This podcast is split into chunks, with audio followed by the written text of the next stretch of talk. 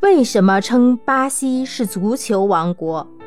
巴西是南美洲最大的国家，是世界人种的大熔炉，有白人、黑人，还有印第安人。不管是何人种，巴西人都有一个共同的体育爱好，那就是足球。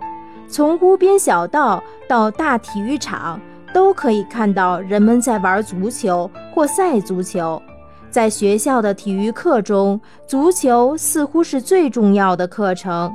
每当有足球比赛，球场上、电视机前人头济济，人们如痴如醉。球王贝利就是在这种环境中成长起来的。